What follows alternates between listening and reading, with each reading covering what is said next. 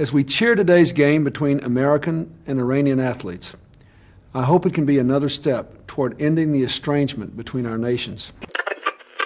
Tan serio como se preparan las canchas, tan serio como se prepara la organización, también creo que es serio el trabajo que ha hecho usted con el equipo.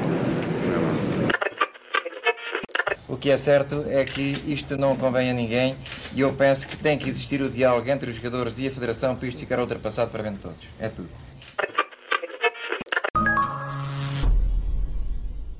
Primeira vez é inesquecível. Pode correr muito bem, pode sair do torto, ou pode ser uma experiência assim assim, do ponto de vista técnico, mas que não apaga a magia emocional do momento. Que o digam os irlandeses em 1990. Ao contrário dos vizinhos da Irlanda do Norte, que já tinham estado em mundiais em três ocasiões, 58, 82 e 86, a República da Irlanda a nível futebolístico andou sempre afastada das fases finais. Recordemos, estamos a falar de um país cuja declaração de independência face ao Reino Unido havia sido declarada em 1916 e nem mesmo a proximidade geográfica fez com que os irlandeses conseguissem grandes resultados no futebol. A nível de clubes, são raros os sucessos na Europa do futebol. E no que toca à seleção, a equipa irlandesa falhava sempre nas qualificações, enquanto assistia aos feitos de clubes e seleções britânicas.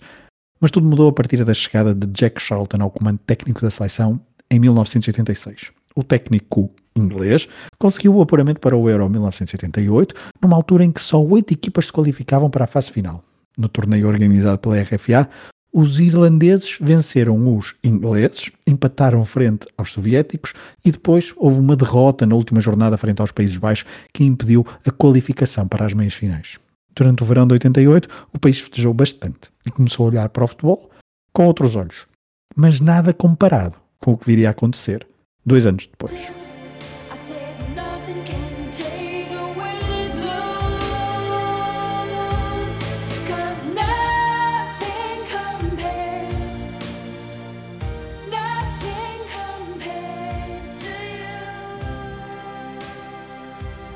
O ano de 1990 é marcante para os irlandeses por vários motivos. Um deles é o lançamento da música que ouvimos há instantes, Nothing Compares to You, de Sinead O'Connor.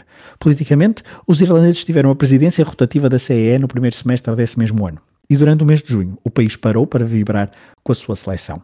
O apuramento irlandês para o Mundial de 1990 prova que esta competição é mesmo diferente de todas as outras. Num país em que o futebol estava longe de ser o principal desporto coletivo, na Irlanda eles até têm o seu futebol gaélico, tinha muito mais importância, para além do rugby, claro, os relatos daquelas semanas de junho são extraordinários e mostram a força que o futebol pode ter numa nação. A Irlanda tinha entrado para a Comunidade Económica Europeia em 1973, mas até ao final da década de 80 a economia irlandesa tardava em arrancar e o país aparecia sempre na cauda do pelotão europeu em vários parâmetros. Para além disso, estamos a falar de uma nação muito marcada pela luta armada do IRA, a sombra do terrorismo era bem presente na ilha e os feitos desportivos ajudaram em duas vertentes. Por um lado, a dar uma alegria ao povo irlandês. Por outro, e pegando no que escreve Miguel Lourenço Pereira no livro Sonhos da Euro, as campanhas irlandesas, primeiro no Europeu e depois no Mundial de 90, foram importantes na causa de se mostrar ao mundo, na causa desta nação, de se mostrar ao mundo como um país alegre, jovem, pacífico, os adeptos irlandeses, por exemplo, eram o oposto dos ingleses, e o primeiro-ministro Gary Adams pode muito bem agradecer, então, em parte, aos resultados da seleção irlandesa para, nos anos seguintes, ter conseguido alguns cessar-fogo e, finalmente, os acordos de Sexta-feira Santa, em 1998. Mas centremos-nos em 1990. Com uma geração de jogadores quase toda ela nascida em Inglaterra, filhos de pais e mães irlandesas que tinham saído da ilha em busca de melhores condições de vida, Jack Charlton reuniu o talento necessário para espantar o mundo. John Aldridge, David O'Leary, Tony Cascarino, Mick McCarthy ou Niall Quinn são alguns dos nomes que levaram à loucura milhares de irlandeses. O sorteio voltou a ditar um confronto entre irlandeses e ingleses e neerlandeses, repetindo assim praticamente o grupo do Euro 88. Só havia uma troca. Em vez da União Soviética, no Mundial da Itália, os irlandeses jogariam com o Egito e a República da Irlanda apurou-se para os oitavos de final com três empates na Sicília, a ilha que albergou os jogos deste grupo. Na ronda a eliminar, em Génova, a Irlanda defrontou a Roménia de Hagi.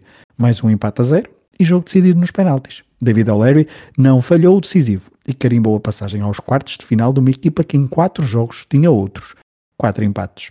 A alegria irlandesa viria a terminar em Roma, já que a equipa de Jack Charlton sucumbiu perante a anfitriã.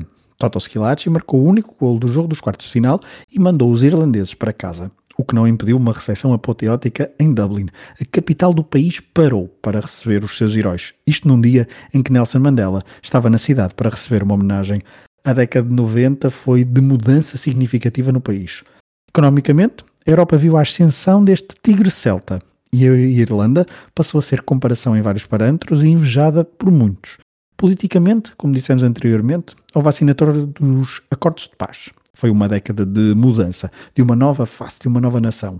Se é arriscado dizer que o futebol terá provocado isto tudo, a verdade é que são vários os artigos e as teses que mostram o quão decisiva foi a performance desportiva e a festa que houve por todo o país para que a Irlanda pudesse finalmente dar um salto político, económico e social. Para aqueles que duvidam da força do futebol, fica o convite para procurarem relatos escritos e vídeos daquelas semanas de junho na Irlanda.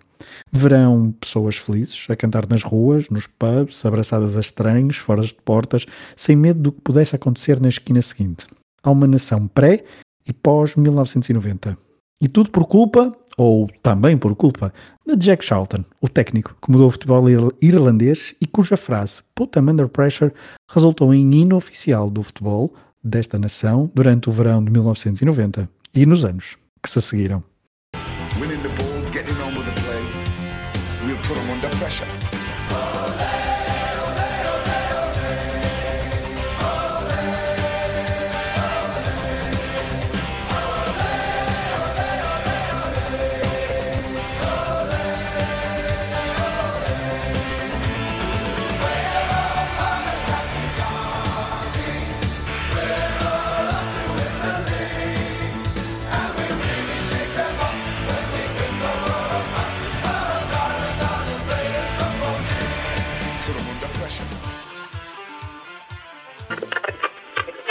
As we cheer today's game between American and Iranian athletes, I hope it can be another step toward ending the estrangement between our nations. Tan serio como se preparan las canchas, tan serio como se preparó la organización, también creo que es serio el trabajo que ha hecho usted con el equipo. O que é certo é que isto não convém a ninguém e eu penso que tem que existir o diálogo entre os jogadores e a Federação para isto ficar ultrapassado para bem de todos. É tudo.